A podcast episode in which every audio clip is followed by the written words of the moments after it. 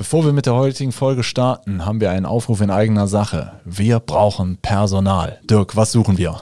Wir suchen dich, wenn du Windows-Server kennst, wenn du Netzwerk kennst, wenn du mit Kunden sprechen willst, Kunden liebst über alles und äh, all ihre Probleme lösen willst, dann bist du bei uns richtig. Sowohl Support-Mitarbeiter als auch Projektdurchführer, äh, alles, alles gern genommen. Bewerbt euch bei uns. Äh, wir sind ein netter Haufen.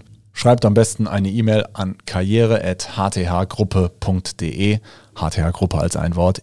karriere.hthgruppe.de.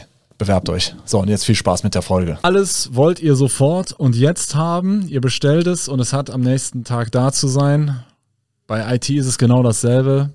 Hochverfügbarkeit ist ein Riesenthema, gerade dann, wenn ihr nicht verfügbar seid. Was ihr hättet tun können, erklären wir euch heute in der Folge.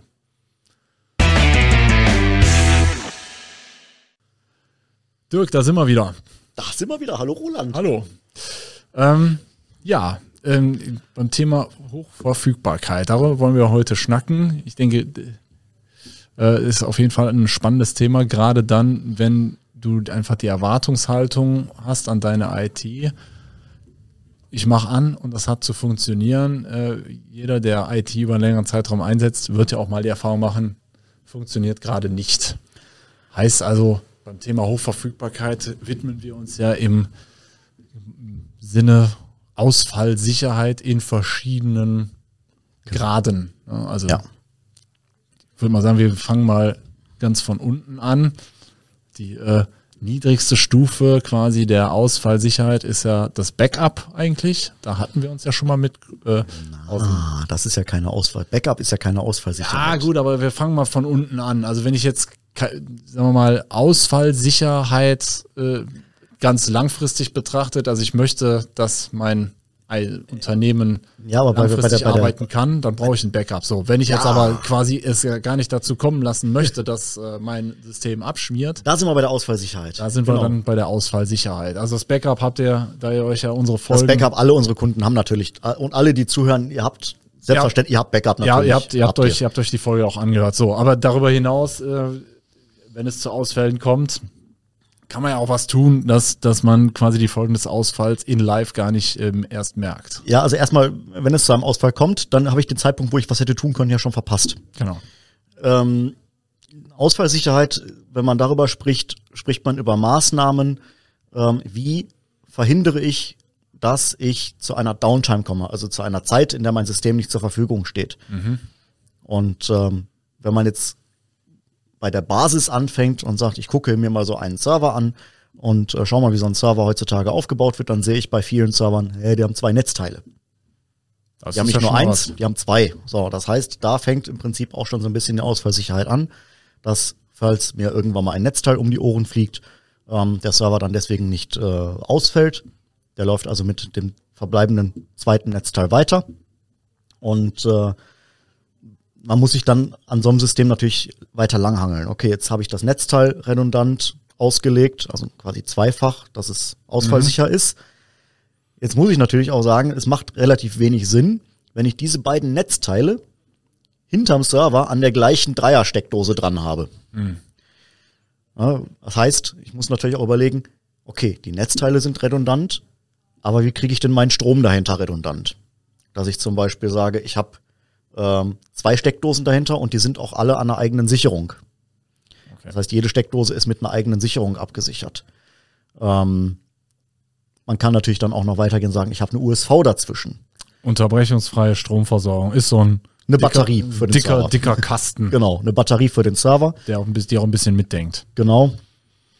Da haben wir dann aber ja das nächste Thema, wenn ich dann nur eine USV hinstelle und ich habe da zwei Netzteile, die ich da dran anschließe und mir geht diese eine USV kaputt, habe ich wieder das gleiche Problem. Mein Server ist offline. Also habe ich in der Regel dann, wenn ich es wirklich redundant aufbaue, auch zwei USVs, wo ich dann alles, was irgendwie zwei Netzteile hat, das eine Netzteil auf die eine USV, das andere Netzteil auf die zweite USV anschließe.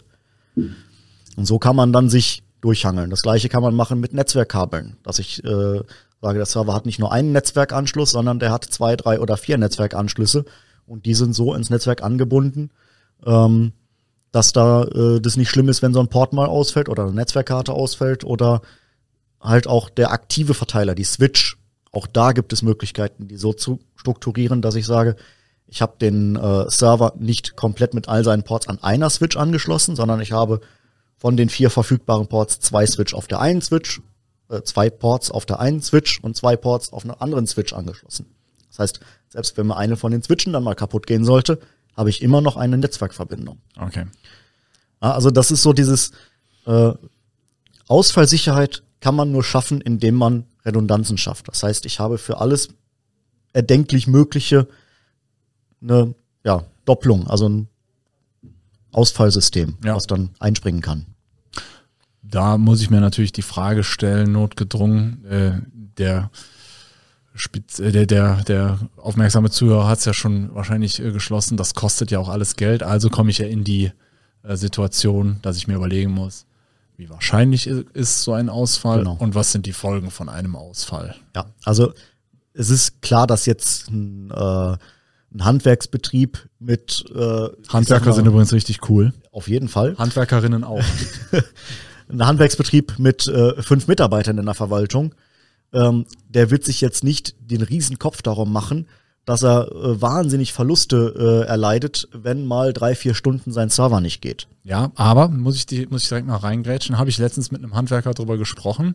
Ähm, die haben, die können nicht allzu lange auf ihre IT mittlerweile verzichten, Genau. weil die auch, die, die Monteure, die bekommen auch, ähm, die müssen ja quittieren. Also das wird ja auch Ja. häufig, also ähm, das Handwerk ist nicht so äh, schlecht digitalisiert, wie man annehmen möchte.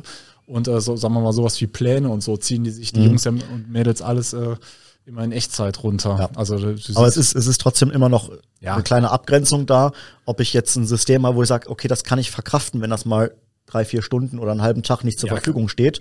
Da greifen dann natürlich wieder so Sachen wie effizientes Backup, Mhm. äh, vernünftige Service-Packs äh, auf der Hardware, dass ich halt äh, innerhalb von einer angemessenen Zeit meinen Techniker mit dem passenden Ersatzteil vor Ort stehen habe, ja. ähm, dass das System halt wieder ans, Lau ans Laufen kommt. Die Installateurin kann natürlich noch äh, ihre Handgriffe, das meintest Ja, du, ne? Die genau. Handgriffe an sich, die gehen natürlich ohne. Ja, und ja. bei, äh, ich sage es mal, größeren produzierenden Betrieben, wo dann äh, auch die Produktion sehr stark an die IT gebunden ist. Ähm, wir haben da zum Beispiel einige Kunden, die im lebensmittelverarbeitenden Gewerbe tätig sind und da geht's ja darum, Kühlketten einhalten, ähm, die einzelnen Arbeitsschritte müssen dokumentiert werden ähm, und dann werden quasi die, wird das Produkt von einer Station zur nächsten wird es immer gewogen, das wird ins System, im System erfasst. Also das ist sehr, sehr stark an der IT gebunden. ja.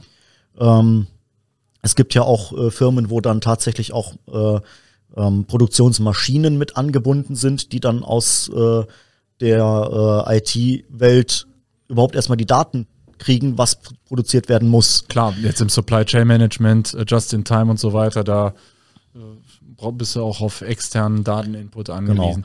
Äh, Thema Daten übrigens noch so eine Sache, ähm, das, da kommt ja wieder der sogenannte RAID-Verbund, also sprich, dass du auch einen Datenträgerausfall verkraften kannst. Genau. Soll jetzt Das ist auch ganz klassisch Ausfallsicherheit, richtig, ja. Eigentlich, eigentlich ist das so mit das Wichtigste. Also einen Server würden wir hier gar nicht rausschicken ohne, ohne redundanten äh, Datenträgerverbund, weil äh, wenn ihr jetzt sagt, okay, äh, das mit dem Netzteil gut und schön wird eh nicht passieren, könnte sein, dass ihr damit Glück habt, aber die Daten, äh, da wird es halt schnell unangenehm, wenn die dann und die sind dann, könnten das, das kann auch schnell passieren, dass die dann für Ja. immer weg sind. Ne? Deswegen macht man das also bei so einem, wenn ich jetzt einen Server habe, der nur ein Netz hat und das Netzteil geht kaputt, ja mein Gott, dann baue ich ein neues Netzteil ein, dann läuft er wieder. Wenn mir das bei einer. Festplatte passiert, sind die Daten im schlimmsten Fall weg. Beziehungsweise, auch wenn ihr ein Backup habt, der Server wird euch ja nicht den Gefallen tun und zwei Minuten nachdem das Backup gelaufen ist, äh, platzen, sondern äh, in der Regel mitten im Tag und dann habt ihr einen halben Tag gearbeitet mit Daten, die dann nicht mehr da sind. Genau.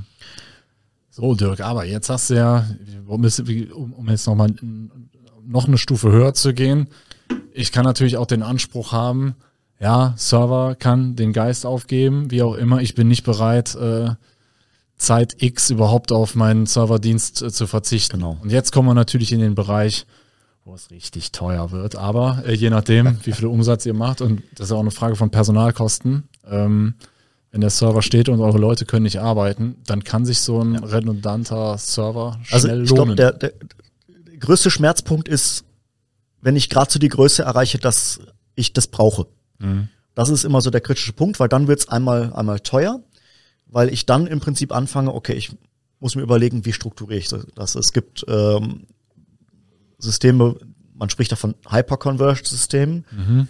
heißt, ähm, man hat zwei Server oder drei Server oder vier Server und Ist in den die- letzten Jahren auf jeden Fall auch stärker geworden. Genau, es- Hyperconverged, ne? ähm, und man hat quasi die äh, Plattenkapazität, das ist in den, den äh, Massenspeicher, in diesen Servern direkt mit eingebaut. Und dann wird das über eine Softwarelösung, wird das dann ähm, so geregelt, dass diese vier Server quasi auch einen Speicherverbund bilden und wenn ein Server davon ausfällt, dass dann keine Daten verloren gehen und äh, alles immer noch verfügbar bleibt. Ja, okay, also äh, nur, nur um es mal für den äh, Laien etwas äh, nochmal anschaulich zu machen, du hast, man hat die arbeitenden Systeme, die Server, die greifen dann oft auf ein Storage zu, das ist der Speicher, äh, Genau. Bevorrater, der, der, der, der, den, der die Daten äh, zur Verfügung Früher stellt. waren das getrennte Hardware-Systeme. Ja, Also gibt's heute auch noch Gibt's diese auch noch. getrennten Hardware-Systeme, ähm, dass man dann wirklich so ein äh, Gehäuse hat, wo dann nur lauter Festplatten drin sind und die Server quasi mit der Rechenleistung, mit den Prozessoren und dem Arbeitsspeicher werden dann äh, an dieses gemeinsam genutzte äh, Speichersystem äh, angebunden. ja. Ja, und äh, das ist so der klassische Weg. Ähm, dieses Hyperconverge, was wir gerade hatten, das ist jetzt seit ein paar Jahren so ein bisschen äh, der Trend und äh, kommt immer mehr, ähm, weil man sich diese Komponente Shared Storage, die auch relativ preisintensiv ist, muss man halt sagen, die spart man sich äh, und äh, verlagert diese Speicherkomponente dann wieder in die äh, Server rein, die dann gleichzeitig auch die Rechenleistung mit übernehmen. So, und, und jetzt nicht allzu tief ins Detail zu gehen, äh, man kann solche Systeme ja verschiedenartig designen äh, und je weniger ähm, Verlust ihr bereit seid zu akzeptieren, desto teurer wird kann man Ja, glaube ich sagen. genau. ne? Also das ist halt immer die Frage, wie man es äh, strukturieren möchte. Ähm, wir haben zum Beispiel einen Kunden, der arbeitet mit so einem Hyperconverged-System aus zwei Servern, die sind sehr leistungsstark beide, hat da äh, die ähm, Server so di stark dimensioniert, dass ähm, alle seine virtuellen Server, ja, wer hatte bei der letzten Folge aufgepasst, alle seine virtuellen Server auf einem von den beiden Servern laufen können, ohne dass er irgendwelche großen Einbußen hat.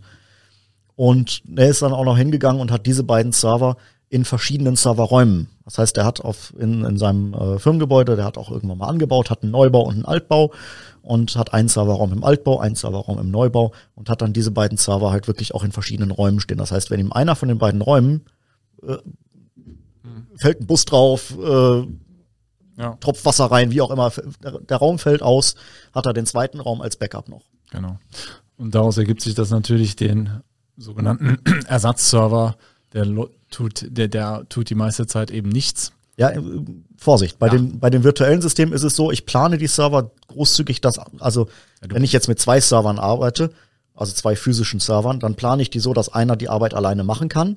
Aber im Alltag verteile ich diese virtuellen Instanzen natürlich gleichmäßig auf beiden, so dass ich äh, beide Server nur so mäßig belaste. Trotzdem äh, kaufst du ja im ersten Schritt äh, für den besten Fall äh, Kapazitäten ein, die du eigentlich äh, Genau, nicht nutzt. richtig. Genau. Deshalb. Ja, aber wie gesagt, wenn äh, so, ein- so ein Server, bis man den wieder in Gang gebracht hat, da kann auch mal ein Tag auf zwei vergehen. In der Zeit macht ihr keinen Umsatz, die Personalkosten habt ihr trotzdem. Deshalb ist das schon ab einer gewissen Größe eine Überlegung wert, ähm, in solche Systeme zu investieren. Auf jeden Fall. Genau, wenn ihr da Beratungsbedarf habt oder wenn ihr wegen anderen Dingen mit uns sprechen wollt, geht auf unsere Seite hth-computer.de, schaut euch das schöne Logo an und dann findet ihr dort einen Button mit einem kostenlosen Beratungsgespräch. Den klickt ihr an, gebt da unsere Seiten ein und wir rufen euch an und freuen uns auf euch. So machen wir das. Also bis bald. Tschüss. Tschüss.